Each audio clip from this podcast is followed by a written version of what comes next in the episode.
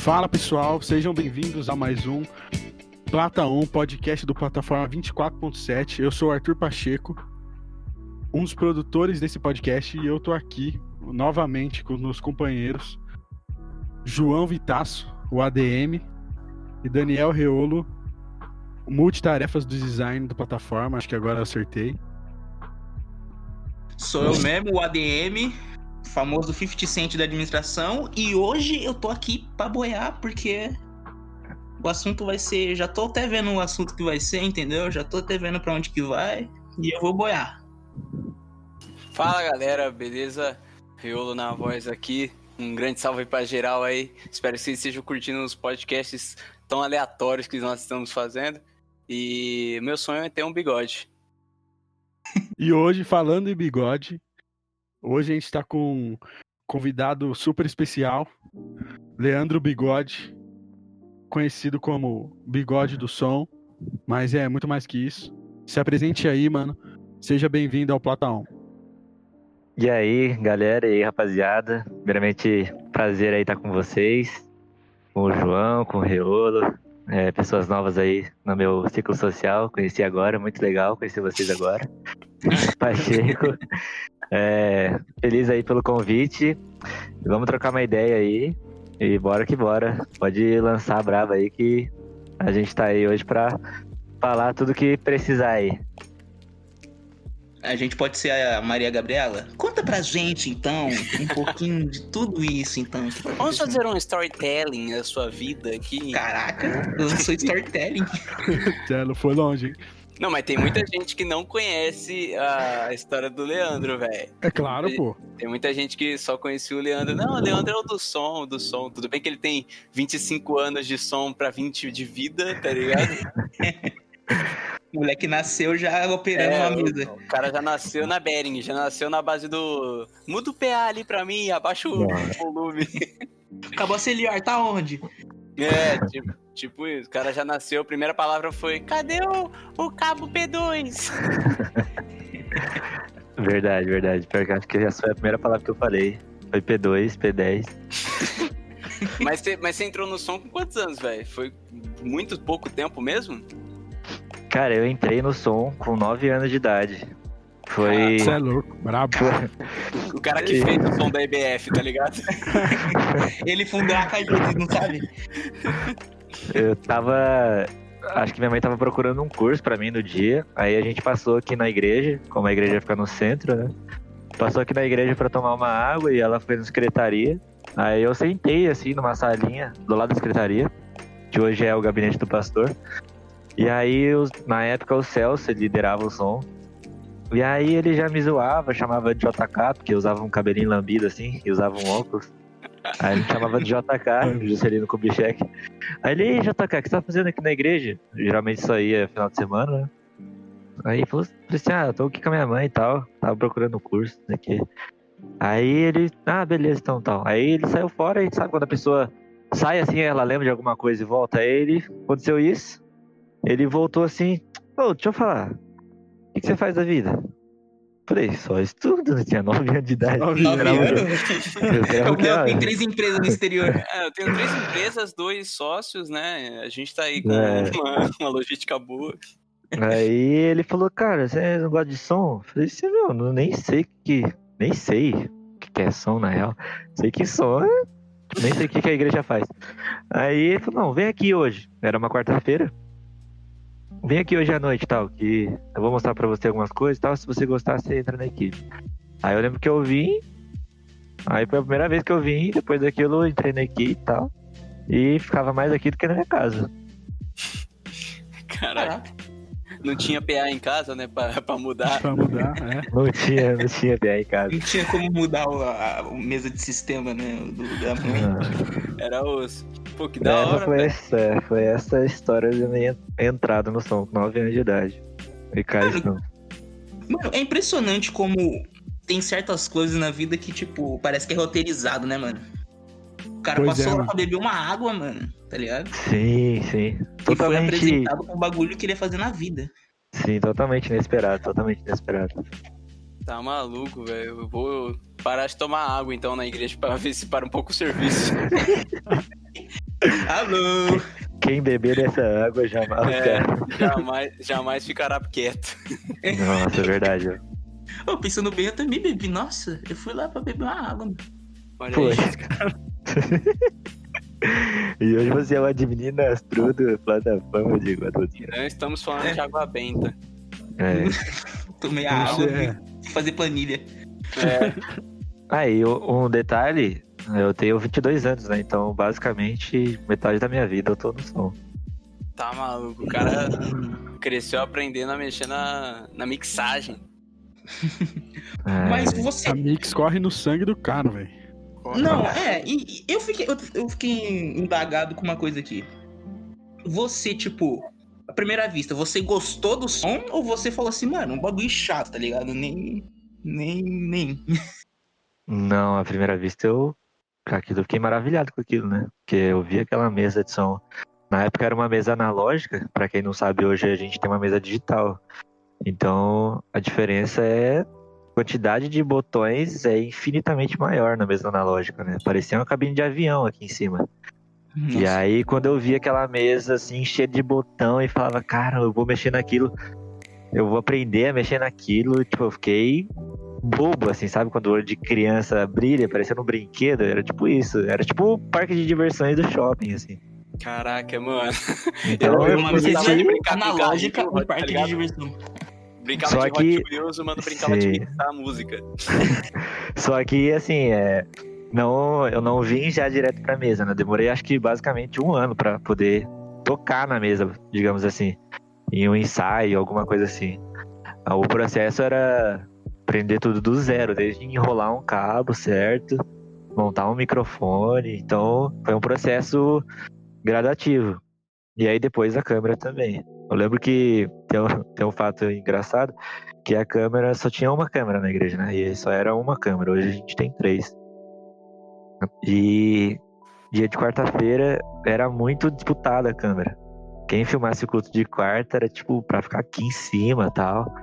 Tinha todo Uhum. esse esse sei lá, essa, essa realização Hype, pra quem né? ficava aqui em cima. É, todo esse hype. Não, eu tô na ca- eu tô na cabine, eu tô na plataforma de som. E aí eu lembro que eu queria filmar quarta-feira, já tinha um tempo já que tava na equipe. E não conseguia, não conseguia, não conseguia, porque tinha um menino fixo aqui. E aí eu lembro que a primeira vez que eu consegui filmar no culto de quarta-feira foi quando ele quebrou o braço. Então, tipo assim, mano, ele quebrou o braço aí abriu uma vaga, tá ligado? Ó, Meteu um graças a Deus depois. Então, um, um desfalque no time aí, opa. Vai tá. Chama o reserva, chama o reserva. ele ficou 15 dias em casa com gesso, 15 não dias podia filmar. E aí, nesses 15 dias, era a chance de mostrar que sabia também, né? E aí, depois disso, que começou a revezar, mas eu lembro que era tipo monopólio, era só esse menino que filmava e tal. Aí foi uma conquista, assim, enorme. Nossa, tô na câmera e tal, muito louco. E aí foi Chegou em assim, casa e foi... contou pra mãe. É, mãe, tipo, hoje eu filmei, mãe. Pô. Seu filho venceu, mãe. Tipo mãe, isso, venci, né? pode aposentar aí. Caraca, velho. Era um Mano, sacrifício, muito assim. É, Era da hora. Que hoje você entra, você já aprende basicamente tudo e já começa a, a ralar em tudo, né? Agora antes era, tipo, toda uma cerimônia e tal, nossa. Eu lembro que é- o fluxo era quando- menor, né? Fluxo de culto, tudo mais. Sim, sim. Era e só não tinha a facilidade, né, que tem hoje do pessoal aprender a mexer na câmera e tal. Não. Hoje o pessoal mais, mais ou menos já me- meio que sabe já mexer na maioria das Sim. câmeras. Era É, tipo, mano, meu, você tem que fazer uma pós-graduação pra você É. mexer numa câmera. Hoje, Mano, é que hoje em dia, né, todo mundo já tem uma câmera no, no, seu, no, no seu, no seu notebook, no seu telefone, tá ligado? E tá todo mundo Sim. ali com a câmera. Aí quando já chega, já tá mais, vamos dizer assim, já habituado. tem uma né? prática. Já tem uma prática, exatamente. É, mano. Tô louco, né? Mas enfim, é só um fato aí Eu, engraçado. le- eu lembro que quando eu entrei no som, velho, eu, eu lembro que eu falava, mano, nunca vou conseguir mexer na mesa, um bagulho todo gigantão, assim, vários botão, vários bagulho de pra mais, pra cima, pra baixo, e é você ouvindo aqui, tendo que comunicar com o pessoal no palco, e aumenta o retorno e abaixa o retorno. Eu falei, mano, eu vou ficar só no computador passando a letra da música, que pra mim já tá mais que o suficiente. E eu achei que era Sim. tipo o slide, tá ligado? E não era o slide. Até então, em um tempo era o slide lá, mas depois começou a, usar outro programa lá que facilitava e tal. No que usou outro programa, eu falei, não, vou mudar de área. Aí eu fui pra câmera. Aí, cara, foi uma honra. Nossa, você se sentia assim, caraca, mano, sou da câmera, tá ligado? Eu, eu, eu Uhum. filmo, mano. Você se sentiu o próprio. O próprio. Como é que é o maluco lá que fez vários filmes bons? Caramba, Steven Spielberg, tá ligado? Aham, sim, sim, sim. Falava, Nossa. "Ah, brabo na não, vamos câmera, ter que discordar. Vários filmes bons. Pô, Pô, podia ter falado Tarantino, mano, sei lá. Eu não, Não, mas vi aí também é muito Tarantino. cult. É, não, não sou dessa área boomer aí que você assistiu Tarantino, Poderoso Chefão. Não, Mano, eu gosto muito. Já, já misturou já aí os diretores já. Mas Mano, pra tudo mim, bem. base de filme é Transformers. Explodiu as bagulho, lutou, é nóis. É, Transformers fez um Fusca virar um lutador, então, assim. É, tem o meu respeito. Não, quem não gostar de Transformers, pra mim é um monstro. Não, mas Transformers virou Velozes Furiosos. Ou ao contrário, não sei. A sequência ficou ruim. Entendeu? É, Tinha isso que é ter verdade. parado. Tinha que ter É, parado. realmente. Parou no 3, tá bom, entendeu? É tipo Toy Story. Toy Story tá entrando nessa onda aí também. Daqui a pouco lança mais um, mais um, mais um, aí vai parar a brincadeira. Toda a indignação de Daniel Reolo com Toy Story. Conta pra Parece gente. que ele não, não gostou pegou de Toy bem, Story 4, mano. Não pegou bem, mano. Toy Story, Shrek. Shrek tinha que ter parado também, mano. Não tinha que ter continuado não, essas fitas, não. Tudo que é filme de sequência assim, que chega no 3, até o 3 funciona. Passou do 3, vamos dar uma pensada se funciona mesmo, entendeu? Que diretor quer ficar ganhando dinheiro fácil com franquia, não dá certo. Pistola, mano. Moleque Entendeu? surtou. O Leandro curte filme cult, não curte? Ah, eu curto, cara. Na verdade, sou bem eclético em relação a filme, assim. Na verdade, às vezes até a pessoa não gosta muito do filme que eu assisto, que eu gosto de, tipo, filme meio pra pensar, sabe? Tipo, uma- um pouquinho puxado pro drama e tal. Eu gosto de aventura, são essas coisas assim, mas. É. Você assistiu Buscar um filme. Sim, já assisti. Ele- Ele é diferente, ele é eclético. É eu, pra pelo, pensar em nunca mais assistir. eu não fui. É, é que a minha. Bom, a minha risada acho que fala um pouco. É um filme que eu não assistiria de novo, mas na época eu assisti. Tá. No hype, aquela- né, pô? É, É, que no vocês não, hype do. é que vocês não assistiram Amanhecer Parte 2 no cinema. Nossa, tava louco. Ô, louco, você fez Não, isso mesmo. João? Aí você foi Eu demais. vi, vocês acreditam? Nossa, Assisti foi Amanhecer Parte 2 no cinema e Aí você dando spoiler aqui demais. pra todo mundo que já assistiu. Mano, Isso no aí final, é quando tem a pra- cena de luta lá, pa- parece X-Men e tal. Aí, mano, todo mundo bateu palma. Eu falei, nossa, cena boa nesse filme, que bom, mano. Aí era tudo uma visão. Nossa, Ah, caramba. nossa. Entendeu? Não era É- nada é- real. É esses tipos de franquia que não vira continuar, entendeu? Até mesmo, até mesmo uma coisa que eu gostava, que eu tava mais expectativa e não virou, foi Star Wars. E eu não quero entrar nesse mérito. Ah, não. Eu já Não não vamos entrar não, entrar. Reolo, vamos entrar não. Acho que é uma conversa não, que não estamos com É, tempo, não, né? Pra... Não, não quero Ó, entrar. um Não, filme, um filme, um filme que, que acho que a maioria das pessoas odeiam, porque ele é um filme parado e tem três horas e meia de duração, é Interestelar. E pra mim, Eu cara, é amo. um, filme, é um filmaço, filmaço, filmaço. Eu Eu já- amo aquele filme, mano, na moral, velho. A trilha sonora, o desfecho, cara, pra mim é excelente esse filme. Mano, de- o, o, des- o desfecho me surpreendeu bastante, porque, mano, esse foi, eu acho que um dos únicos filmes que eu assisti com zero spoiler, tá ligado? Sim. É, até Zero, porque zero você pesquisa na internet e você não acha esse filme. É, É, um mesmo. filme totalmente difícil de se acessar, assim. Eu mesmo nunca assisti esse filme, mas tenho muita vontade, velho. Cara, Filme, filme assista sem sono. eu gosto. Filme, Assista filme- sem sono, assista sem sono. É mesmo? Mas é um filme envolvente que, tipo assim, não, não é envolvente, mas que dá uma aventura Sim, sim, sim. Ó, hora. ó, uma opinião minha sobre o filme é que, tipo assim, do, do começo até o meio é mais ou menos, mas depois. É que quando Sim. dá o plot twist do filme, isso é isso, louco, né? mano, fica espetacular de um jeito, mano. Que você fala assim, Sim. mano. É aquele tipo Ah, de filme que ele inverte no meio dele e muda totalmente, né? Sim, você Sim, não, mano, é, tipo, não adivinha o que você desfecho. nunca pensou, tá ligado? Você não, isso, exatamente. Você não, não tem como você adivinhar o desfecho do filme. E é muito louco. E é parado pra caramba. Um filme muito louco que pouquíssimas pessoas curtiram. E, tipo assim, eu assisti, assisti duas vezes, não entendi, assisti a terceira, vi o review, aí eu entendi, aí eu, eu gostei pra caramba do filme, tá ligado? É o aquele Mãe, tá ligado? Que é a, a. Jennifer Lawrence. Esse é lá, outro filme. Tá ligado? É tipo assim, é um filme cabeça pra caramba, que é várias teorias dentro do filme.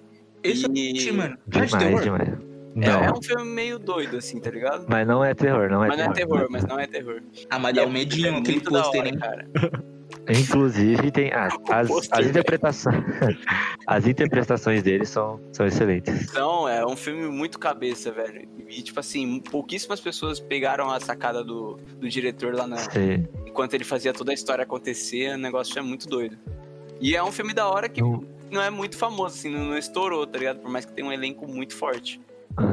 Eu acho que esses filmes que existem é, trilhares de interpretações, eles acabam ficando um pouco ofuscados, né? Pela disputa de uma interpretação correta, assim, tá ligado? Porque as pessoas brigam pra, por aquela interpretação. É igual o filme oposto, que as pessoas falam uma interpretação. É claro que a interpretação dele tá, tá muito mais é, óbvia, né? Que é a crítica do capitalismo e tal, toda essa parada, do que Mãe e até do que o outro filme. Porque Mãe tem um. Ele é muito, digamos assim, fechado, assim, sabe? São pontos decisivos que, que você consegue enxergar. E não interpreta de primeira. Não interpreta. Você não interpreta de primeira. Tipo, se você não tiver. Cara, a gente conversa fora, do, fora dos É, bastidores. é um filme não, não é muito fácil de. Não é um Toy Story, tá? Que você Sim. vai assistir e vai pegar Não, toda a indignação com os estúdios Disney de Não. Daniel Reolo. Não vou pegar, né? Eu vou chegar lá no Walter Disney lá. Eu vou chegar nele. e vou Walter. falar, Mano, não peguei legal com o Toy Story, irmão. Você não foi bem. Mano, não peguei legal com essa história. Não peguei bacana, não, mano. Refaz essa fita aí, eu nem faz, entendeu? não, o 4, o Toy Story 4, ele realmente deixa muito a desejar, velho. Ele é sendo um filme à parte, tá ligado? Eu vi muita gente falando nisso, se é aquela parada que. Que é fora do universo do, do terceiro, tá ligado? Porque pra mim tinha que ter parado no terceiro. É, com certeza. O, o quarto foi pra farmar dinheiro. Foi, Foi. foi. Sim- foi simplesmente. Estão, estamos sem dinheiro. O que, que a gente pode fazer? Produzir um filme novo, gerar todo um roteiro, ou pegamos uma franquia que já tava meio apagada já? Tá o público já tá com filho já, tá ligado? Mano, é, é a mesma parada do- dos incríveis, velho. 14 Sim. anos depois. Sim, Mas, sim. sei lá. Lanço 2. É, Também não lançou ficou dois- com uma, aquela história da hora, assim. Não, foi, É, mais- mano. foi pelo hype, foi pelo gostei, hype. mas não foi aquele negócio do primeiro. O, prime- o primeiro é sensacional, velho. Eu não sei se é, Sensacional. se é sensacional de roteiro, é porque a gente tem uma lembrança muito Não, é. da hora de. É, é nostalgia, cara. A gente. É nostalgia, porque o, o único apego desse filme é nostalgia, porque, tipo, a história tem os plot twistzinhos ali, mas. Não é um Interestelar da vida, tá ligado? Não é um mãe, É, tá ligado? Tipo, então. é a mesma então, coisa se você assistiu o Toy Story 1, você vai ver os gráficos lá, você vai ficar louco, assim, mano. Nossa, por que eu curti isso daqui, tá ligado? Porque era na época e agora a gente fica por conta da nostalgia, né? Mas eu acho Sim, que até sim. pra época era bom. Não, pra época era ótimo, né, mano? O Não, É, até pra nossa época é bom. Produção em massa estragou tudo isso aí, né? Mainstream. A famosa mainstream, né? Mas, Leandro, queria te perguntar um negocinho aqui, bigode. Pode, pode mudar, pode mudar. Fora o som, o que, que mais que você curte fazer na sua vida, mano? Aí você tocou num, num ponto que vai levar a conversa pra outro Mano, patamar, fica, digamos assim. vontade, cara. É, digamos que é que assim, o som ele é a ponta do iceberg, né? Como eu entrei muito novo nisso e basicamente até hoje eu sou visto no ambiente de som, de banda e tal, da igreja. É, as- realmente é- parece muito que eu só sou envolvido com isso. Mas, cara, eu sou uma pessoa muito. É, como posso dizer? Muito bombril, muito mil e uma utilidades, tá ligado? Faço muita coisa também que não tem relação com som, sim. Mas é, eu tava cursando artes, né? Eu dei uma parada agora. Tava cursando faculdade de artes visuais. E gosto muito desse ambiente artístico. Acho que meu primeiro contato foi porque minha mãe ela pinta pinta tela a óleo, pinta tin- ou seja, pinturas a óleo e eu sempre acompanhei ela nos ateliês da vida. Dormia inclusive em ateliê é, e acho que esse foi o meu primeiro contato com a arte. Então, basicamente sempre teve ali em segundo plano na minha vida. Sempre gostei de gibi, sempre gostei de desenho sempre gostei de Naruto, enfim, sempre fui muito fã de tudo isso. E, incrivelmente, Naruto, tem nada a ver com anime, né? E, e aí, teve um determinado momento da minha vida que eu tive um contato maior.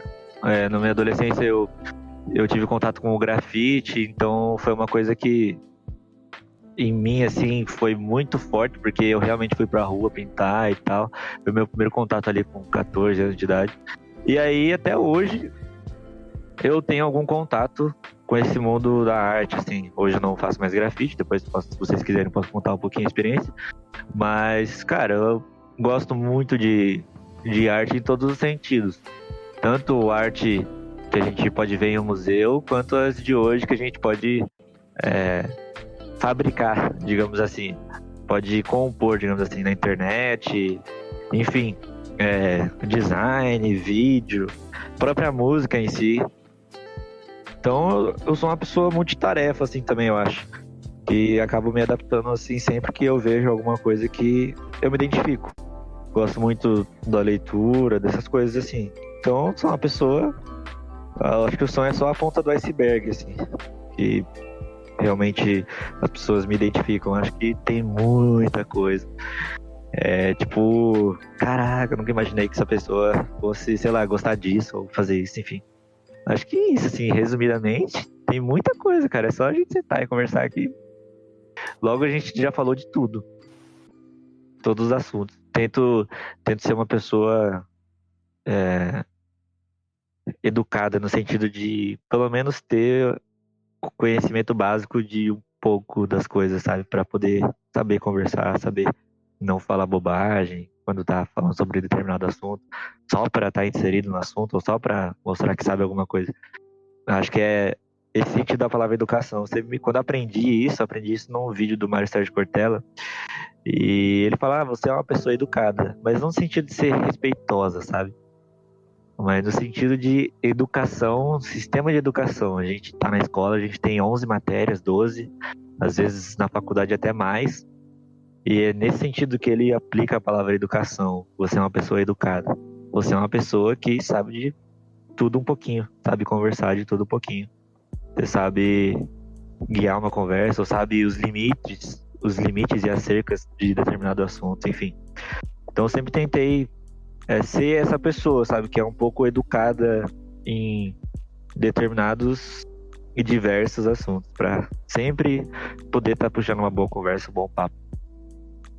E pra É, não ser um hoje- idiota, né? É, Que homem, que homem.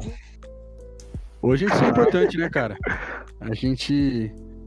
Muitas vezes a gente acaba entrando em conversas assim, sendo que, tipo, é, o básico que poderia ocorrer era você tentar entender, você, como você ter um conhecimento, a parte de tudo, não chegar de paraquedas num- numa parada que você não conhece e querer dar pitaco em cima disso, né? E, Sim. E aí, isso falta um pouco hoje, né? Porque quando se trata de arte, principalmente, a gente vê muitas pessoas de fora que não conhecem seu processo criativo, não conhecem o que você quer fazer em si, mas fica dando opinião. Agora um pequeno intervalo e já já voltamos para falar sobre mais assuntos sem sentido. E, e é isso. Até logo.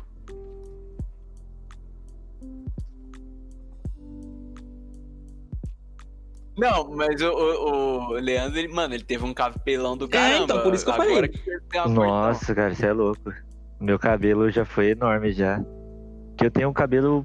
Assim, eu puxei o cabelo do meu pai, né? Cabelo liso e tal. Então, assim, minha mãe sempre gostou de pegar uma tapuer ou uma cuia e cortar ele. E meu cabelo sempre foi cabelinho de cuia. Então tinha aquele asa delta, aquele cortinho tá ligado? Tupperware. Pegava uma tapuer e. Caraca. Caraca, Não, isso é. Tupperware. Isso é bem- Por isso que o vendedor de Tupperware fala que tem várias utilidades. É porque realmente, Não, o realmente. negócio serve pra tudo, irmão. Os caras metem um, um cabelo, é, é tipo Celta. um corte de tá ligado? cabelo nisso. Mas eu, mas eu vi umas cara. fotos aí? do, do, do Leandro e eu vi que ele tinha cabelão, mano. Tinha, tinha um cabelo enorme. Tinha. Até o, um cabelo. até o ombro, mano. Fala, Nossa, mas aí é uma foto antiga, hein? Aí é uma era foto antiga muito mesmo, que você tava com, com os caras ali na pichação. Muito antiga. velho. É grafite, grafite. O menino não puxava, tá? Era Eu, ele puxava mesmo. Que isso daí é da rua. Você era meu parceiro. Esses Não, não, Não, nunca pichei, nunca pichei. Você é louco. Inclusive, Não. não Cara, é, eu, eu já. Sabe ler? Pichação é um, Sim. é um bagulho muito estranho, Sim. né? Porque você defende um, um clã que, assim, ninguém morreria por você, tá ligado? Mas você se arrisca a ponto de, mano, subir no, no, no- lá no alto do prédio, tá ligado? Só pra deixar a marca que, assim, não foi você que criou, tudo bem. Eu entendo um pouquinho, porque a gente, tipo, tá ligado? Que gosta de participar de um, de um grupo, uma comunidade, um bagulho assim, tá ligado? Sim, sim, a sim. gente sim. Mas faz é, isso é muito naturalmente, né? arriscado, cara.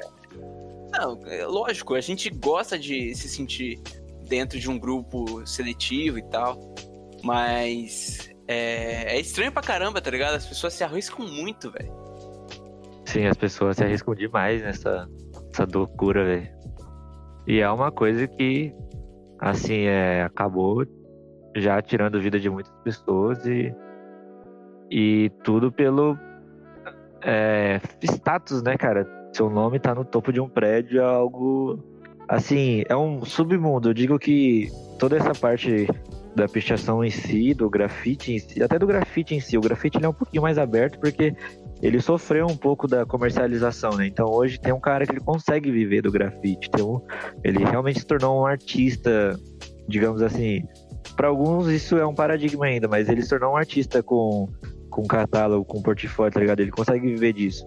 Agora, já na pichação em si, cara, isso é um é um submundo, porque a tua fama ela, ela é totalmente interna e ainda você sofre uma retaliação do público externo justamente pelo fato daquilo prejudicar muita, muita família, muita pessoa, colocar em risco a vida de pessoas, enfim. É, são submundos diferentes, mas começam num submundo, tá ligado? É realmente uma coisa muito, muito, muito interna. E que pra mim, é, hoje, vejo muito ego, tá ligado? Nisso.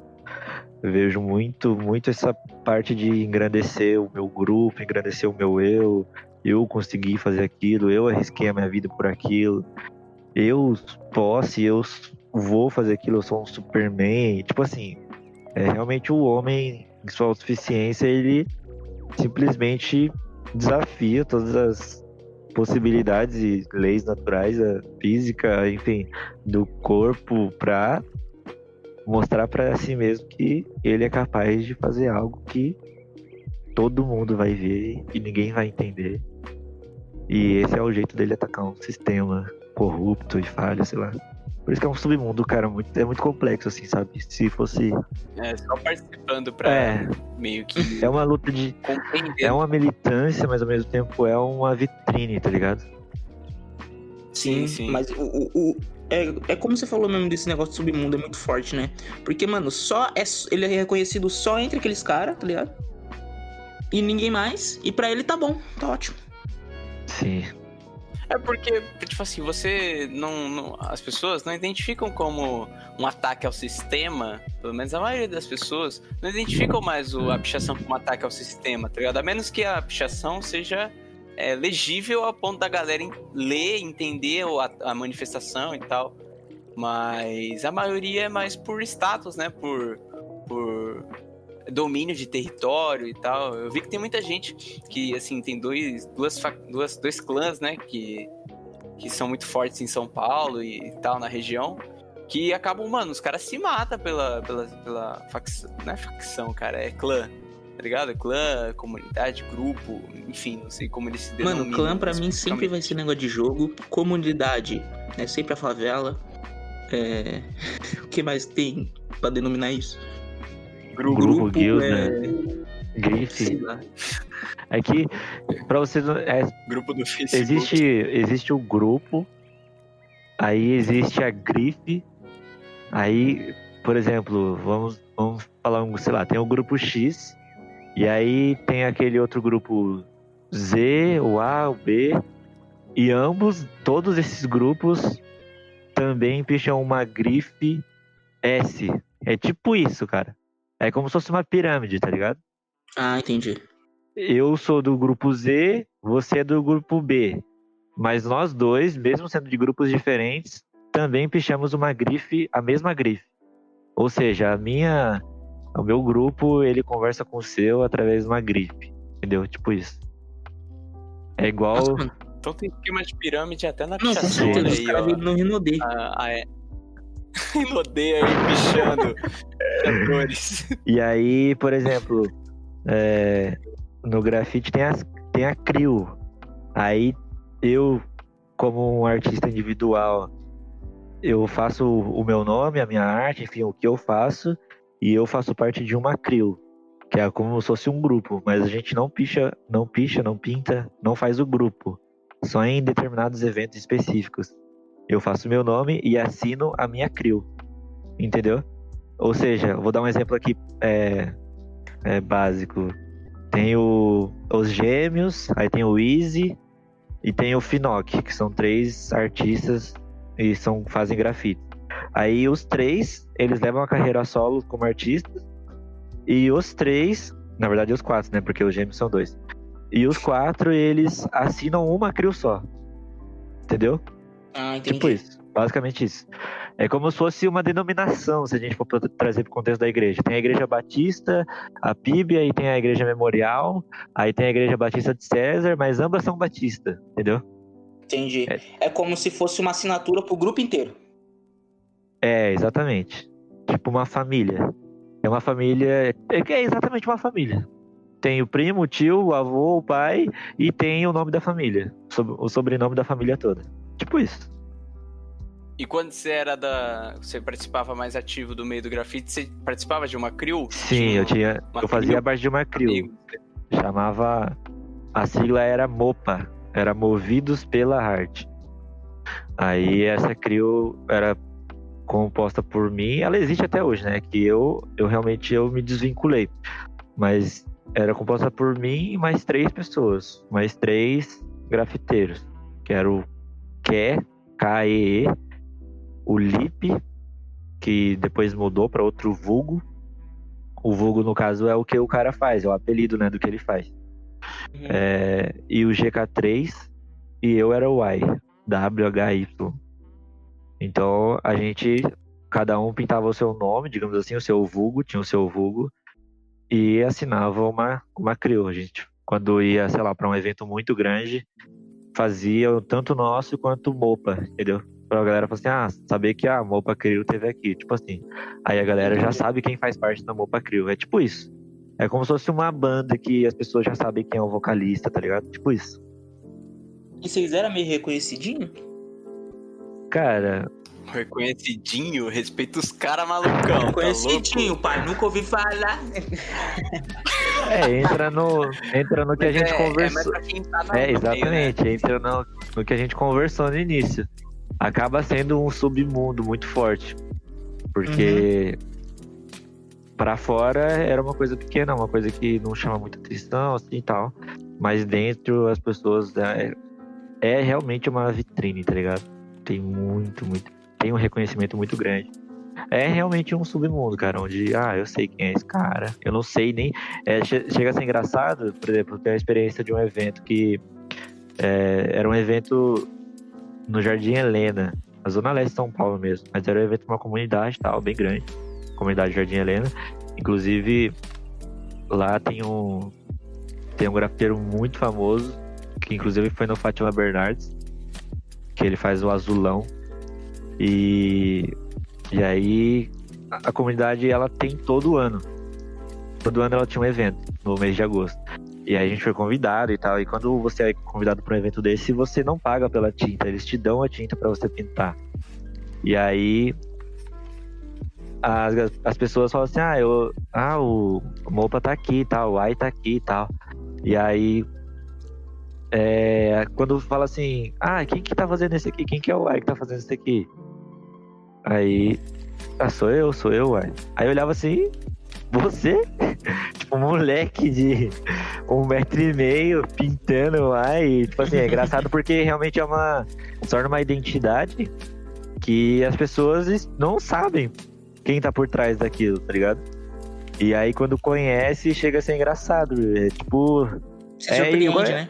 É, exatamente. É igual a expectativa que você tem hoje quando você vê uma pessoa sem máscara, que você nunca viu ela, tá ligado? Tipo, quem que é essa pessoa por trás da máscara? Aí a pessoa tira a máscara você fala, nossa, nada a ver, tá ligado? Com o que eu tava imaginando. E era muito engraçado, porque eu tinha 15 anos de idade, então, tipo, era. Fui crescer mais velho. E aí tinha essas experiências nos eventos, assim, era muito engraçado, cara. O artista que faz o azulão é o Ignoto. Ele já foi na Globo, tudo, já fez. E aí ele, ele veio dessa comunidade, do Jardim Helena. E é um artista que vive disso, ele é um grafiteiro que vive disso. Ele faz personagem, né? Dentro do grafite também tem essa diferença entre letra e personagem. Tem, tem essa diferença entre quem faz letra, por exemplo, no emoji tem o tem o Lalala Dog que estourou. É isso que eu ia perguntar, você sabe quem que é o mano? Sim, sim. Em vários eventos a gente já esteve junto já. Inclusive o João, ele era DJ.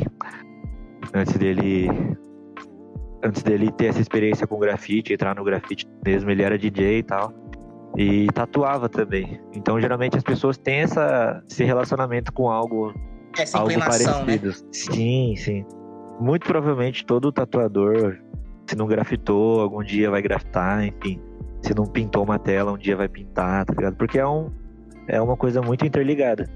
E aí ele estourou com a Ladog, mas ele já pintava já. Ele fazia fazia outras coisas, outros personagens. E aí o Ladog acabou estourando e comercializou muito. Tanto é que é, em evento ele não. Muito difícil ele fazer assim. O Ladog assim, em específico, sabe? Porque acabou se tornando um produto. E Sim. inclusive, se ele estiver ouvindo isso aqui depois, não me interprete mal, João. é, é porque tem esse paradigma também com comercializar o seu grafite. Tem uns que levam pela essência, né? E tem outros que levam já realmente para ter o ganha-pão. E aí, nos eventos ele não fazia isso. Então tem essa diferença também. Eu, tanto é que, assim, eu mesmo não fazia personagem. Eu tinha um personagem que eu colava adesivo, que é uma outra vertente do grafite, uma outra vertente da, da arte urbana, que é os stickers tal, que o Daniel até também viveu. Isso eu conheço. E... o cara da e... rua, o cara. É, o cara é suburbano, suburbano. Cara, que é cultura. e... e é outra vertente, no, nos adesivos eu tinha o um personagem, mas no grafite em si não, não fazia muito personagem, fazia mais letra. Até porque alguns vão te dizer assim, grafite não é personagem, grafite é letra. Grafite sempre foi letra. É, tudo que é personagem é arte urbana. Muitos faziam essa separação entre o grafite e a arte urbana. Mas Entendi. é uma conversa muito antiga, cara. Hoje eu acho que tem pessoas bem, bem abertas em relação a isso. O próprio grafiteiro, os próprios artistas estão bem abertos em relação a isso, assim. Porque como acaba sendo nomeado por todo mundo como grafite, sabe? Tipo, ah, o Cobra, por exemplo. Ele nunca fez uma letra. Claro que já deve ter feito, mas ele estourou com a arte dele fazendo o realismo das pessoas nas cores coloridas dos prédios e tal. E aquilo nunca foi grafite para alguns, sempre foi arte urbana. O Cobra eu conheço, é monstro, hein? O Cobra, sim, é um cara, um artista renomado aí, estourado no mundo inteiro. Assim como os Gêmeos, que já abordam as duas coisas. Na parte mais museu, parte mais institucionalizada, digamos assim, eles levam muito a parte da manifestação artística com personagem, né? Eles têm diversas coleções e tal. Mas na rua eles fazem letra, meu. Fazem letra, letra mesmo antiga. O famoso bomb, throw up. Uma coisa instantânea, sabe? Aquela letrinha redonda, tudo ligado. Que você uhum. não entende muito bem. Eles. Você acha que aqui, aqui em Mogi, você acha que a galera já tem essa percepção bem, bem moderna de que, pô, o grafite é uma arte bem reconhecida e tal, a galera tem esse, tipo, acolhe legal, até mesmo porque já teve o, o Lalala, que virou uma febre aqui, esse caramba e tal. É, eu acho. Ou você acha que ainda é meio fechado, pá? Cara, Mogi é um pouquinho dos dois, sabe? Evoluiu bastante. Evoluiu bastante. Até porque essa parte ela acompanha muito a Secretaria de Cultura da cidade. E a Secretaria de Cultura da cidade antes era muito retrógrada, digamos assim. É, e ainda é um pouco, na verdade, até uma crítica aqui. Mas. Fica aí toda é um a nossa pouco. crítica à Secretaria de Cultura da nossa cidade. E, mas ela evoluiu bastante, cara, evoluiu bastante. A gente teve a casa do hip hop, que foi um lugar assim revolucionário para isso, tanto com aula de com todos os elementos de, do hip hop, DJ, b-boy, dança, sabe, todas essas coisas e também teve o primeiro contato das pessoas com grafite ali. Mais com um viés social, assim, sabe? Agora, como reconhecimento artístico, ainda é um pouco desvalorizado. E eu acho que concentrou muito, sabe? Quem tá de pé hoje são mais os antigos mesmo, que, que levam isso há anos e anos e anos e anos, sabe? Então é, é uma cidade, eu acho que tem muito ainda a aprender com isso. Tem muito ainda a saber mais sobre isso. Porque realmente é uma cidade muito de business, é muitos negócios e tal. A nossa própria pinacoteca está fechada e, e, já está fechada há um bom tempo, bom, bom, bom tempo. Então é não é uma cidade que consome arte, não.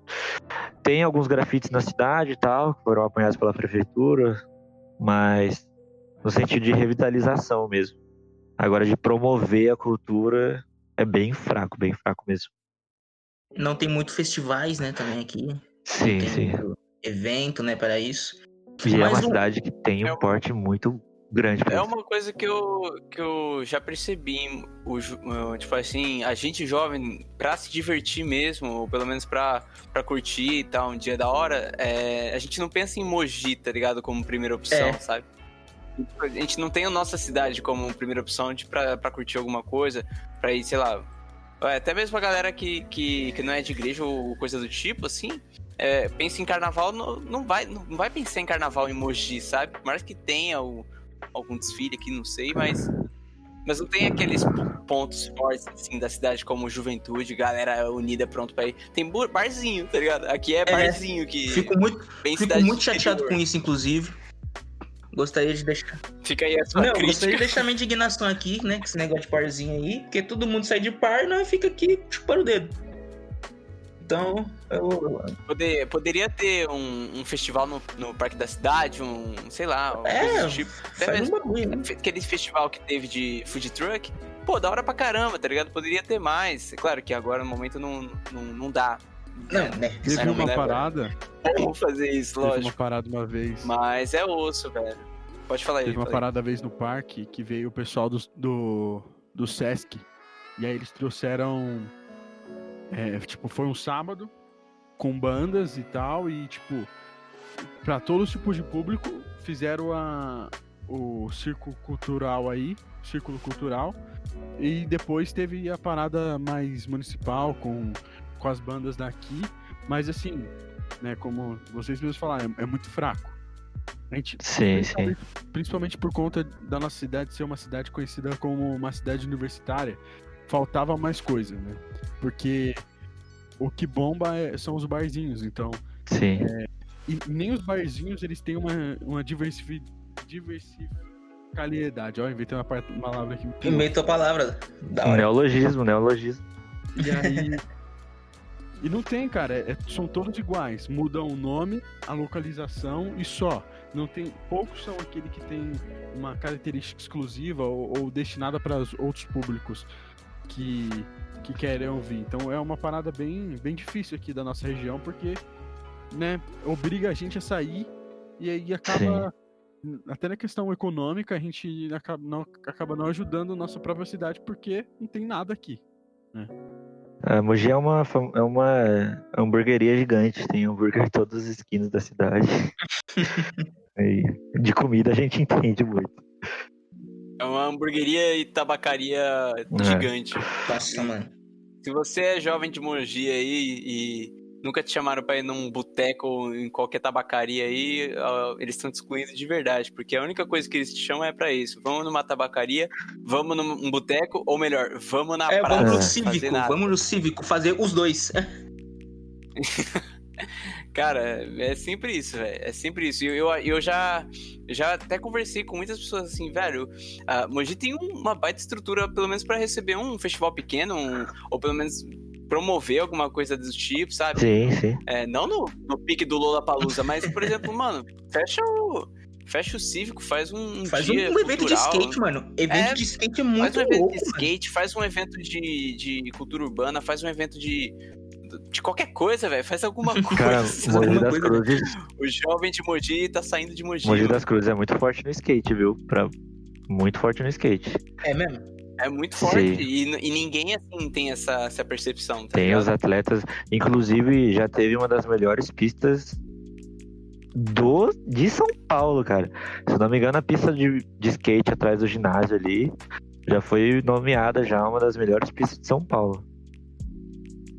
Qualquer dia eu vou lá E, dar e aula. não tem essa, essa- Não, você tem que mostrar pra gente como que faz, por favor.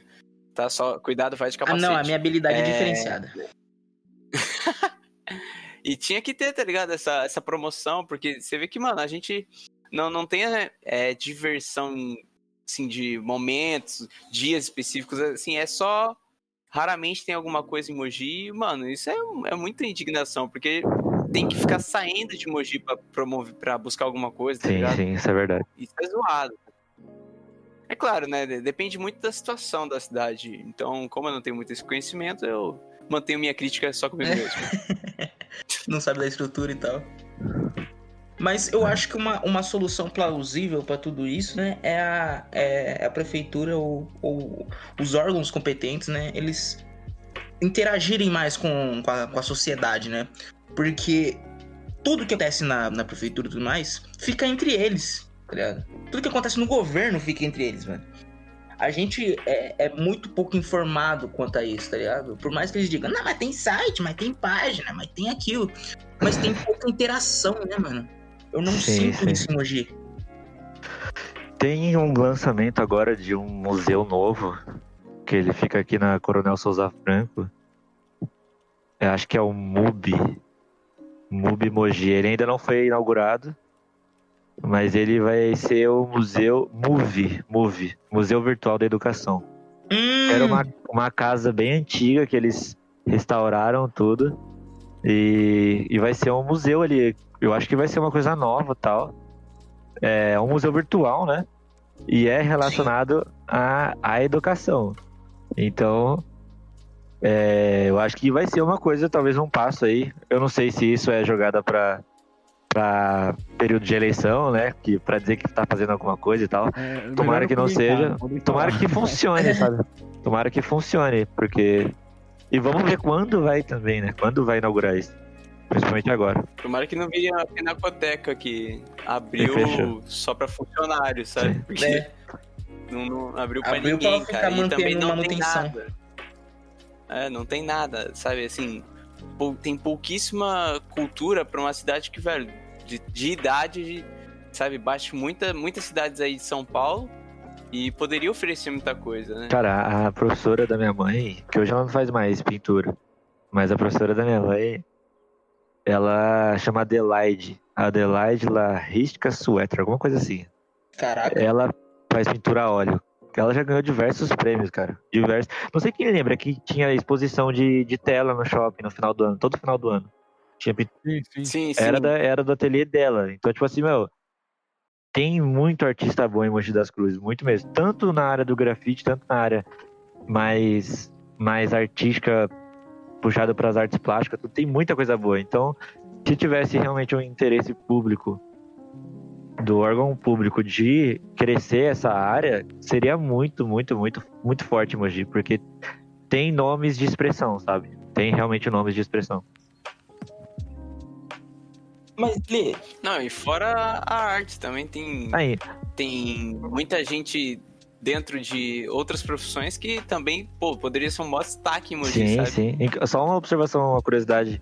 Quem fez essa pintura do corredor da igreja, com a, a igreja na sua primeira construção, na atual e na construção do, do futuro, foi um dos nomes mais expressivos da cidade. Foi o Nando, o Nando Grafite. Ele, hum, ele é muito forte, inclusive ele faz parte de uma CRIO, que a gente tava falando de CRIO, né? Que chama Uhum. 3D, 3D Team. É uma das maiores CRIOs 3D do Brasil. Ele já foi pra Rússia, se eu não me engano, pra Alemanha, se eu não me engano, pintar. Tudo pelo grafite, tudo tudo é, viabilizado pelo, pelo grafite, por curadores de arte que se interessam por isso e tal, e patrocinam artistas para fazer parte desses eventos e tal. Então, assim, Mogi é assim, muito, muito forte. E se você for olhar, cara, tem muita qualidade no trabalho que ele faz. Ele faz realismo, faz 3D. Então, assim, muito, muito, muito. Tem um artista que tá sempre aqui também, que é o Galo. Galo Grafite. Eu Ele é- conheço, mano. O Cara, Ele, cara, ser. ele pinta com pincel na parede, faz escultura. Tava na Rússia também, se eu não me engano, no ano passado. Tudo através dessa dessa vivência que traz, sabe, a arte em si. Pessoas que empresários, tal, que gostam disso, que realmente investem nisso, porque tem um valor enorme. Claro que não dá pra definir, eu não, não posso definir pra vocês a arte, eu não vou me limitar à arte em si, mas é uma coisa muito, muito grande, muito forte. A própria Bíblia é uma coisa muito presente, sabe? Mas afinal, Leandro, o que é arte? Aí vai entrar Cara, uma parada filosófica, mano. É. É interessante você é falar isso. Termina em si mesmo, as paradas loucas, velho. É interessante você falar da filosofia e tal, porque é, é uma coisa que anda muito em conjunto, né? A gente vê que toda a evolução do homem, ele, ele foi guiado pelo pensamento, é, tanto quando ele se relacionava com Deus e hoje que ele vê o centro do mundo em si mesmo, a arte também ela acompanhou esse pensamento, que eu acho que ela é fruto do pensamento, né? É, quando a gente vai pra Bíblia e vai falar assim, mas como que, como que eu vejo arte na Bíblia? Como que, como que eu vejo que a arte tem alguma relação com Deus. A primeira coisa que aconteceu na Bíblia foi a criação. Então é, chega a ser escancarado na nossa cara de que Deus, ele, além de ser soberano, ele é criador. Ou seja, ele tem criatividade, ele pensa para fazer algo. Ele se manifesta e a manifestação dele toma forma, sabe? Então a arte começa aí, para mim a arte começa aí. Ela começa a partir da criação. E que é a arte, cara, eu acho que muita é um pouquinho é, complexo eu te responder isso, porque não existe uma resposta pronta para isso.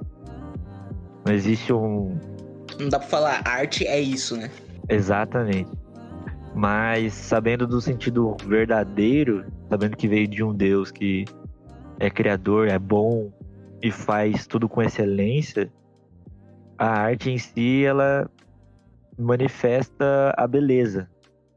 E a beleza em si não relacionada àquilo que brilha aos nossos olhos, mas a beleza que revela uma verdade. A palavra de Deus ela é a verdade. Então, ela contém beleza. Ela é detentora da beleza. Porque tudo aquilo que é verdadeiro, de boa fama, é amável. Tudo aquilo é belo. E a gente deve buscar essas coisas. Então, acho que a manifestação disso pode sim se tornar uma das, das definições reais, iniciais da arte. Acho que a função da arte é comunicar algo, seja aquilo positivo ou negativo.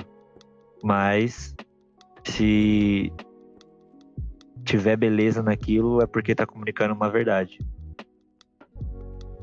Mano, beleza. Você falou perfeitamente, né, sobre isso. Mas eu queria, eu queria Olha. tipo lançar também uma outra pergunta aqui. Eu não consigo falar o que que é arte, mas eu consigo falar o que que não é arte. Depende. Tá virando uma Porque. parada subjetiva, né? É, então. exatamente. Depende, porque hoje você vai entrar em conflito se você fizer esse tipo de resposta ou esse tipo de pergunta. Porque basicamente não tem um limite em si. E as pessoas vão e lutam por isso, por, por não ter esse limite, sabe? É, Uhum. entra, entra num pouco numa rotulação.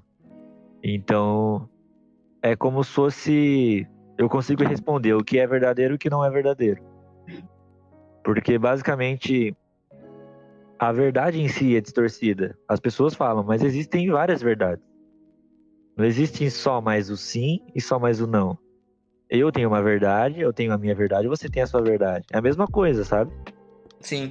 É a mesma coisa se eu questionar o amor de um homem por uma criança, se eu falar se esse amor é verdadeiro ou não. A gente sabe que não é um amor verdadeiro e que não é fruto de algo é, bom. A gente sabe que não é fruto disso. Mas existe essa conversa hoje, por incrível que pareça. Existe a conversa de que um amor assim ele é um amor verdadeiro e tem pessoas que lutam por essa causa. Então, é basicamente o mesmo caminho essa resposta. Eu sei dizer pra você o que não é verdadeiro e o que não tem beleza. Mas aí você fala assim, então a sua opinião é o que julga ter beleza ou não? Não, mas o sentido do que a pessoa está tentando comunicar. É, eu vou dar um exemplo clássico, clássico, clássico. De. Do Champ, que foi um artista. A arte dele, ela veio. Ela veio ali no. Ele nasceu em 1880 por aí. E ele foi um pintor, escultor e poeta. E teve uma, uma, uma obra dele, digamos assim, né? Que se chama A Fonte. Ela é simplesmente um mictório. É isso mesmo que está ouvindo, um mictório do movimento dadaísta que ele assinou com o nome dele e a data. Só isso. E aí? Caraca, eu tô perdendo dinheiro muito fácil, então, né? E aí você vai me É, dizer É, mano. como isso pode, pode se tornar entendeu? Então, assim, é uma coisa que acabou entrando no campo do relativismo. Então, é, se eu falar para uma pessoa no museu que essa obra estiver exposta que aquilo não é arte, porque ela comunica o quê? Existem diversas interpretações. Mas existe beleza nisso? Qual que é o sentido de eu, de eu fazer isso? Então, assim, é uma coisa que acaba revelando muito da distância que o homem tomou de Deus. Isso recorrente ao- a, toda, toda a carga histórica que a gente tem. Do iluminismo, da Revolução Francesa, de quanto o homem se rompeu com Deus. Então, assim, eu acho muito interessante o que o Arthur falou no início, sobre acabar partindo para um campo um pouquinho filosófico, mas não esse campo formulado, sabe? Mas que realmente do pensamento. Acho que o Júnior também, ele gosta muito disso. E acho que ele ia concordar com isso, porque realmente revela o pensamento humano, revela o pensamento do homem. E revela o pensamento do homem sem Deus. E a gente sabe que a ausência do relacionamento com Deus na vida do homem é exatamente você deixar o homem entregue aos seus próprios prazeres, suas próprias viagens, seus próprios devaneios. E a manifestação disso afetou tudo, todas as áreas da vida, todas, todas, todos os ciclos da vida, todos. Tanto musical, tanto artístico, tanto. Cara, tudo, tudo. Até de igreja. Até na teologia isso afetou. Então, até na maneira como a gente enxerga o mundo. Se eu fosse resumir, isso afetaria toda a cosmovisão. Então, aquilo que eu vejo como arte é uma coisa que para alguns é muito antigo, entendeu? Porque a Uhum. gente tem ainda essa interpretação da beleza, da verdade, a gente sabe que existe uma verdade absoluta. Pelo menos a gente luta por isso, a gente vive baseado numa, num, num manual de regra, de prática e fé, entendeu? As pessoas não, é aquilo que tem vontade de fazer, faz e, e é isso, entendeu? Então, tipo assim, a arte ela entra muito nisso. Inclusive, é, tem pessoas que defendem tanto que pagam milhões de por, por obras assim. Tem outro exemplo, eu vou preciso lembrar agora que ah tá é um, um artista Piero Manzoni. Piero Manzano. Nossa, eu ia falar dele. Cara, Cara, nossa. ele simplesmente defecou em 90 latas, tamanho de uma lata de sardinha, e isso vale simplesmente foi leiloado no ano de 2016 por 275 mil euros. Então, assim, o, a caquinha ali, digamos assim, era dele próprio, ele Uhum. matou aquilo e leilou por Pô, esse, 275 esse aí ele podia ter feito não, um collab aí com o mano do Mictório, velho. Eles É iam mesmo. estourar juntos. É que são um pouquinho de épocas diferentes, né? Mas É. vem do mesmo, Não, não, vem do mesmo movimento, vem do mesmo pensamento. Então, é. Movimento banheiro? Movimento latrina. É, movimento. Como é que é o nome? É, quando. Aquele banheiro de, de, convida, de convidado Mo- é, que tem na casa. Toalete. Movimento do toalete. É esse aí o nome do movimento, tá ligado? Então, cara, é um mundo muito complexo que E pelo fato em si de, de ser um, uma coisa que é um pouco limitada, né? Porque nasce muito com essa parada de dom, e aí depois você desenvolve um talento, e aí você traz o seu pensamento junto com aquilo, porque você não pode limitar muito a, a rótulos e ao que as coisas fazem e tal. É uma coisa muito complexa, muito, muito complexa. Mas é uma coisa que eu vejo muito Deus, sabe? Eu vejo muito Deus presente nisso, assim. Justamente pelo fato da comunicação da verdade. Pela comunicação da beleza. E isso é sensacional. Foi o que me despertou, assim. Foi o que me manteve até hoje interessado. Mesmo que, que sendo uma coisa muito aberta, com muitas brigas, é, brigas eu digo assim, de pensamento mesmo. Conflitos de pensamento é uma coisa que, cara, para mim é sensacional, sensacional mesmo. E é, é algo que tem muita voz para alcançar muitas pessoas, muitas pessoas mesmo.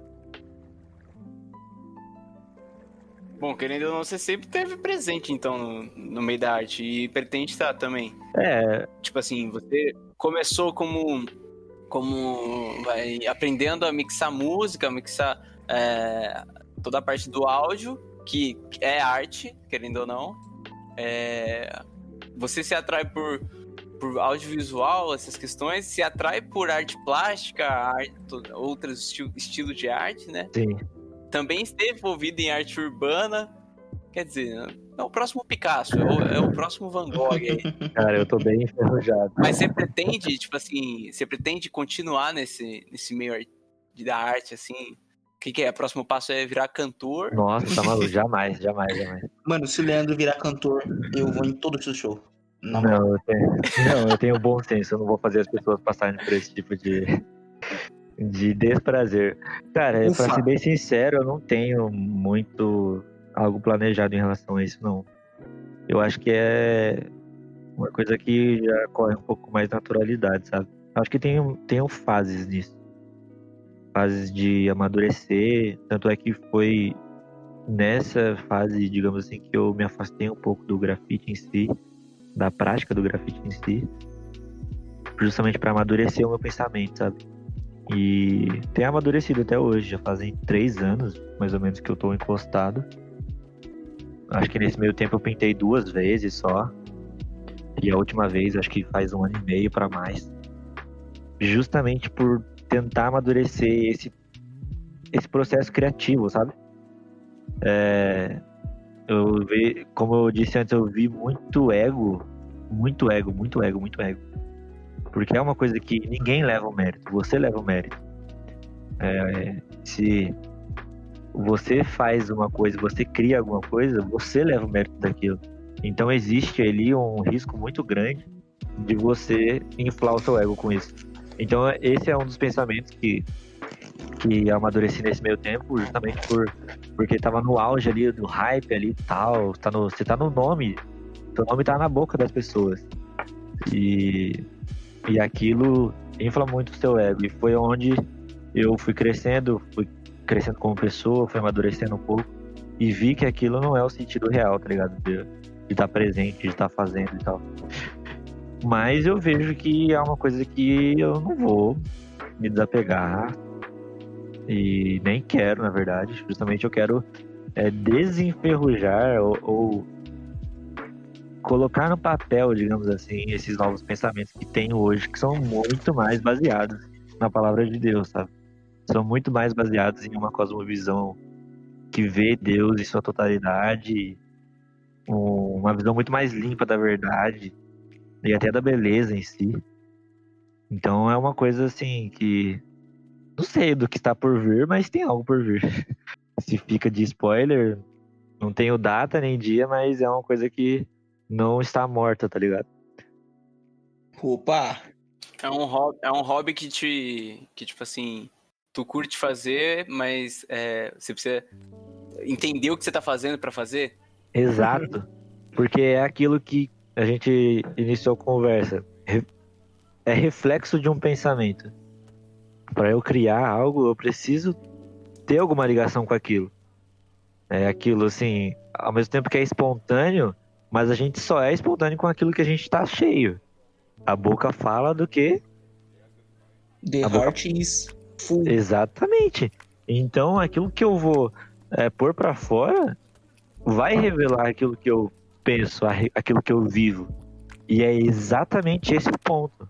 Porque se eu estou fazendo uma coisa que não está refletindo a verdade ou não está refletindo a beleza, porque ambos andam juntos de mão dadas, apesar de ter muita coisa que as pessoas classificam bonitas serem extremamente é, mentirosas e ridículas e falsas, enfim, Conheço várias. superficiais, é uma coisa que não pode se limitar somente à estética, entendeu? A isso, a, a eu olhar e, e ver a forma daquilo me agradar.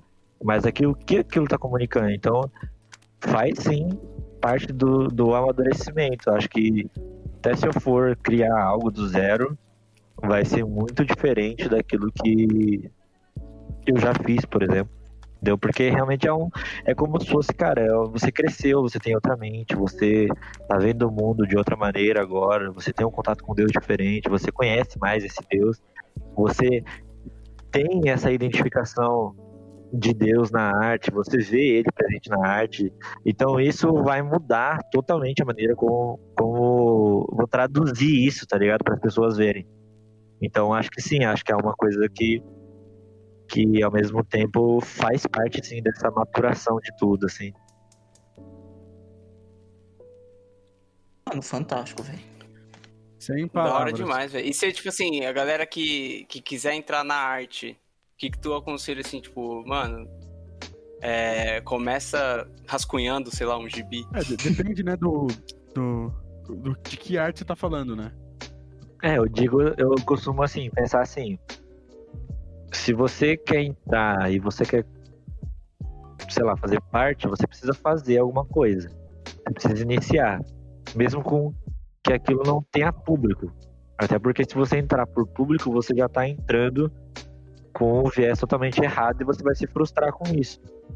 Porque é um mundo ao mesmo tempo que é aberto para todos, mas existe uma elite, tá ligado? Existe muito essa essa, digamos assim, cara, se você não entrar na panelinha, você não vai nunca ter palco, tá ligado?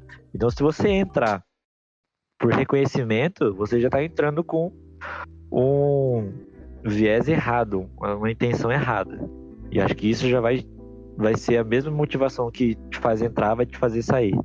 Então, assim, se você quer entrar, cara, se você acha que que quer manifestar algo para as pessoas verem, começa a fazer por si, tá ligado? Faça para você ver, porque o artista também tem muito essa, ele faz também as coisas para comunicar a si mesmo, tá ligado? Inclusive eu já vi diversas histórias de que tem cara que não lançou diversas coleções porque aquilo foi suficiente para ele próprio, tá ligado? Foi algo, uma mensagem dele para ele mesmo, tipo isso. Então faça, tipo, rascunhe, gaste, se é desenho, gaste cadernos e cadernos, aprimore, pratique, é, estude, saiba de onde veio. É porque também uma das coisas mais, acho que feias, digamos assim, né? É você entrar em algo e simplesmente não ignorar toda a trajetória daquilo até o seu dia. Até porque a história também é muito relacionada a isso e a tudo, né? Mas a arte assim, em si também é muito, muito, muito forte. E aí você vai ignorar dois mil anos de, de evolução do pensamento do homem ou regressão do pensamento do homem e achar que sabe de alguma coisa é muita ignorância, é muita arrogância. E também tem aquele ponto, né, que, que hoje muitas pessoas, né, bastante gente quer o, algo imediato, né, e a arte não é Sim. imediata, né.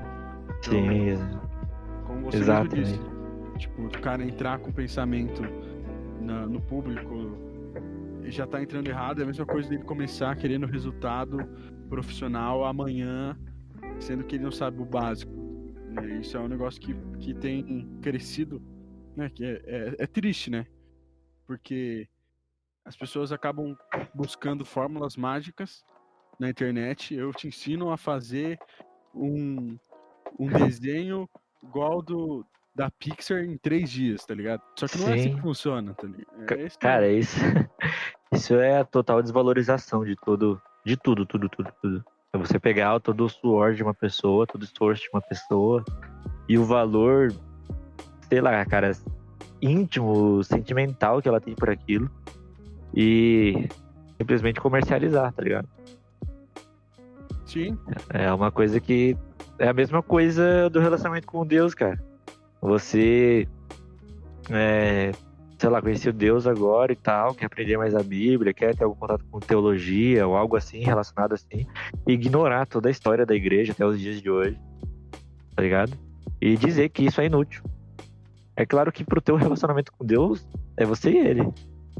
Mas dizer que é inútil ignorar tudo isso, achar que é instantâneo, é uma coisa que você vai construir instantaneamente, é uma viagem, cara. É uma viagem. Uma viagem que tudo necessita de um tempo para construir um alicerce, né? E, e hoje falta muito isso, em tudo. Tudo que a gente, a gente vê é, querer consumir cada vez mais de forma mais rápida, sem aprofundar e muitas vezes pessoas acabam se frustrando por conta disso. né? Sim, exatamente. A gente luta com a- contra essa massificação, mas pelo imediatismo que a gente vive hoje, ela é cada vez mais presente. Mas eu acho que, no fundo, no fundo, como dizia o profeta Chorão, quem é de verdade sabe quem é de mentira. É, Skater! Vende skate, pô. é, velho. E, e é da hora, tá ligado? A gente ter essa percepção bem firme, tá ligado? Do que é que a gente quer, do que, que a gente pretende, do que a gente é, tá ligado? Do que a gente gosta e não gosta. E, mano, a gente tá aqui pra conversar sobre, sobre isso com todo mundo, tá ligado? Ajudar todo mundo a ter essa, essa percepção bem colocada na cabeça aí. E incentivar a Mogi a ter um festival do é da hora. 2021, Lola Palusa vai ser Mogi das Cruzes, anota aí. Rock in Rio e Mogi também. Mano, o da hora disso tudo da arte, né, mano, é que ela é um pensamento que é construído, né, mano? Você Sim. precisa ter muitas influências, né, Pra você obter algo e como o Arthur falou, né, não é imediato, não é uma coisa que você vai obter do nada, entendeu? Então é Sim. é batalhar pra construir isso, entendeu? Construir esse pensamento do que que você quer passar, qual a mensagem que você quer passar, Pra não ser algo vazio e sem valor no final. Sim. E, e é interessante que nesse processo de construção, ao mesmo tempo que precisa muito de um planejamento, de uma preocupação, tem muito da tua essência, tá ligado? Daquilo que você é em si. Então, ao mesmo tempo que é uma coisa que acaba sendo influenciada pelo que você espera, é uma coisa que você faz que vem de dentro, entende? Que já é mais difícil, assim, de roteirizar, de classificar. Simplesmente é uma manifestação. É algo que vem de dentro para fora. Na Bíblia a gente tem a manifestação, né, de que vem de cima para baixo, que são as manifestações do Espírito Santo que nós não temos controle nenhum. É como se fosse essa manifestação. Você simplesmente dá forma a uma coisa que estava dentro de você e você não sabia. Caraca, mano, que da hora. O cara é um monstro, o cara é um monstro. Não dá pra falar com o Leandro, não. Porque ele é um monstro. Ele é massa, ele é massa. você. Ele é massa. Que isso. Inclusive, a- é, pegando o gancho aqui, vou deixar duas referências que me introduziram muito bem no assunto. Até porque existia esse paradigma para mim também sobre arte e cristianismo. Quando eu fazia grafite, tinha muito essa separação, tá ligado? Tinha muito, muita separação mesmo. Tanto é que eu nunca. Inclusive, tem pessoas que nunca na igreja souberam que fazer grafite, justamente porque existia um pouco dessa demonização da arte. E quando eu falava de grafite, pior ainda. É uma arte totalmente marginalizada e criminalizada. E, e aí eu tinha essa crise de relacionamento entre o cristianismo e a arte. Foi onde eu comecei a crescer, a gostar mais de leitura e tal, me interessar mais. Que eu conheci é, duas pessoas que foram extremamente importantes para mim no pensamento, na formação do meu pensamento sobre isso. E eu acho que tudo isso que eu tô dizendo isso aqui hoje foi é, influenciado e acho que essas pessoas também tiveram. Que foram duas pessoas extremamente referentes, assim, Francis Schaeffer e Hans Huckmacher. São pessoas assim que, se você quer aprender sobre arte e cristianismo, pode pesquisar esses dois caras que vão te introduzir e vão te dar um fundamento muito bom, muito bom, muito bom no assunto. Francis Schaeffer, ele foi um pastor é, cristão, ele foi fundamentalista. Para quem não sabe, fundamentalismo é um pouco daquelas pessoas que levam um pouco mais ao pé da letra, sabe, as coisas relacionadas à, à Bíblia e tal. Tipo, ah, você não pode usar boné na igreja. Tipo isso. Fundamentalista um pouquinho mais religioso em si. E aí eu lembro que ele teve uma crise, ele rompeu com o fundamentalismo. E na época era uma guerra muito forte, no século XIX, era uma guerra muito forte do fundamentalismo contra o liberalismo cristão. Então a gente tinha essa guerra latente, assim. E aí ele teve uma crise de fé muito grande, ele entrou em depressão. Se não me engano, foram sete ou dez meses. Você pode pesquisar a história dele depois. E aonde ele teve essa crise, sabe? Ele basicamente quase perdeu a fé nesse meio tempo. E aí, na retomada, ele quis reconstruir o relacionamento com Deus do zero, tipo assim, do zero. Sabe a Bíblia que eu entendia desse jeito? Eu vou começar do zero com Deus. Eu quero ler a Bíblia, eu quero entender sem nenhuma influência do fundamentalismo. E aí foi quando ele rompeu com o fundamentalismo. E ele era um pastor presbiteriano reformado e tal. E aí ele conheceu o Hans Huckmark num evento. O Huckmark ele era um, um historiador da arte e ele era cristão. E, e aí os dois trombaram no evento, tal, se conheceram e viraram melhores amigos. E foram pessoas assim extremamente importantes para a arte e o cristianismo em si, sabe? Extremamente, extremamente importantes. E eles eram reformados, então tinham todo aquele aquele paradigma. Ah, o cara fuma um charuto, o cara fuma cachimbo e é cristão.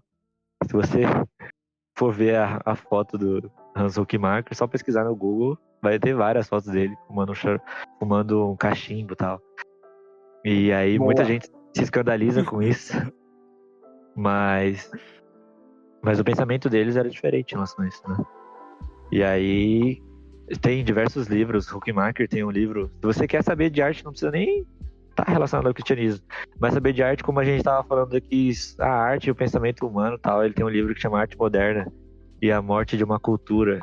É um livro da editora Ultimato ele é um livro que trata cronologicamente o pensamento do homem em relação à arte. E é muito, muito, muito louco. Ele é tanto para artista quanto para não artista. Não é um livro tão, tão técnico assim. Mas ele vai retratar o pensamento do homem e a mudança do pensamento do homem. Qual é a relação de Deus com a manifestação artística e a criação do homem na arte. Cara, muito louco esse livro. E tem diversos outros livros. Tem Arte e a Bíblia do Francis Schaeffer. Tem diversos, diversos outros livros. A Monergismo tem livros do Marker também muito bons sobre estética, sobre o dom criativo. Então acho que são duas referências que para quem estiver interessado a entrar no assunto, a saber mais sobre, é um é um caminho bom para se iniciar, sabe? Para se iniciar. É da hora ver esse essa junção, né, da arte do cristianismo e como a importância das duas no meio histórico que a gente vive, né? É, é um negócio assim, meu, que a arte tá em tudo, né? Tudo. Sim, sim. E uma coisa interessante do Francis Schaeffer, ele, depois que rompeu, ele fundou como se fosse um. Como se fosse um hotel, assim, uma casa de temporada, onde ele recebia estudantes, ele recebia pessoas de diversos lugares do mundo. E ele, ele era francês, né? Na França chamava esse lugar chamava Labri, que vem do francês abrigo. Então, assim, era muito louco. E ele foi ouvindo o pensamento das pessoas. Ele simplesmente conversava com aquelas pessoas para saber a história delas, para saber qual que era a visão de mundo delas. E aquilo foi foi formando é, um pensador, cara, excelente, excelentíssimo. Porque a gente precisa saber se comunicar com o mundo em que a gente vive. Mesmo não fazendo parte desse mundo, tá ligado? E na arte é a mesma coisa, a gente precisa saber se comunicar. Entra naquilo que eu disse no início sobre educação, sabe? É muito complicado eu chegar na porta da casa das pessoas com a Bíblia debaixo do braço, com meu terno e gravata e querer converter essas pessoas, tá ligado? Sem ao menos saber a história delas, qual é, é a realidade que elas vivem, qual é a visão de mundo delas, tá ligado? Eu não vou conseguir de modo nenhum ser um missionário que vai ajudar a desconstruir esse pensamento de Deus, de mundo que ela tem, tá ligado? Preciso saber conversar e entender essas esferas. E, e nesse no Labri ele fez isso, ele conversava com estudantes, enfim, universitários, cara, pessoas de todos os tipos, de todas as raças, de todos os povos, para simplesmente relacionar. E elas estavam num lugar que elas nem sabiam, mas que era cheio de Deus. E ele foi inclusive conhecido por missionário dos intelectuais, tá ligado? Porque muitas pessoas conheceram Deus através desse relacionamento prévio com ele. E muito louco, muito louco, louco. Muito louco. Mano, muito obrigado mesmo, velho, por por estar aqui hoje com a gente, gravando mais um episódio. Agradeço muito mesmo esse papo sobre arte. Meu, abriu minha mente diversos aspectos assim, coisas que eu tinha para mim, mas eu ouvi outras outro outro ponto de vista é um negócio legal assim, cara. E e é isso, mano. Muito obrigado mesmo por estar aqui com a gente. Cara, eu que agradeço aí a oportunidade. Contem comigo, podem conversar comigo sobre isso. Acho muito interessante. E mais do que som, por incrível que pareça. Mas é isso, obrigadão, tamo junto. É uma só a ponta do iceberg, existe uma coisa enorme por trás disso. E acho que a gente pode sim crescer muito como reflexo dessa conversa, desse podcast, da intenção disso é realmente crescer e amadurecer o pensamento, a visão que o plataforma tem hoje, uma fé que pensa. É, e uma razão que é, crê. Eu também não sei e essa uma frase. razão que crê. uma fé que pensa e uma razão que crê. Excelente, excelentíssimo. Reflete muito esse mesmo viés de ser uma pessoa educada e que sabe comunicar com todas as esferas. Obrigado mesmo, tamo junto. Conta Cara, falar muito bonito, né? Você tá maluco. Já queria também já Caramba. agradecer também a presença do Leandro, mano. Você foi fantástico nisso. Isso aqui. O primeiro que a gente fez foi com essa ajuda. e não, não, não, não nos estaríamos aqui sem a sua. Eu acho que Deus colocou nesse aqui pra dar tudo certo com a gente. Obrigadão. Obrigado Amém. você também que tá ouvindo. Tamo junto. Já vamos despedindo. Se despede aí, Real. Galera, muito obrigado, Leandro. Obrigado por trazer toda essa explicação muito louca. A gente tem que ter mais papos assim, papo cabeça, tá ligado? Sim. E ao mesmo tempo um papo descontraído que a gente possa adquirir um conhecimento e, tipo, ter uma conversa da hora, tá ligado? Entre amigos. E isso eu acho muito fera, velho. E, e, velho, estamos aí, vai ter, vão ter mais podcasts, mais convidados mais papos nesse estilo e galera vai compartilhando, vai curtindo aí o Plataon podcast aí do plataforma, que a gente vai vai sempre proporcionar um conteúdo da hora para vocês. Oh, e, não, e pra gente e também, não se né? esqueçam aí também, todo sábado tem o nosso encontro, né, o plataforma de 4.7 na Primeira Igreja Batista de Mogi. Então, quem quiser colar lá com a gente, todo Às 8 horas da noite. 8 horas. É isso mesmo né? É isso. Então é isso, galera. Valeu, compartilha, dê o feedback pra gente nas redes sociais e, e bora, bora se conectar. Tamo junto. Bye, bye.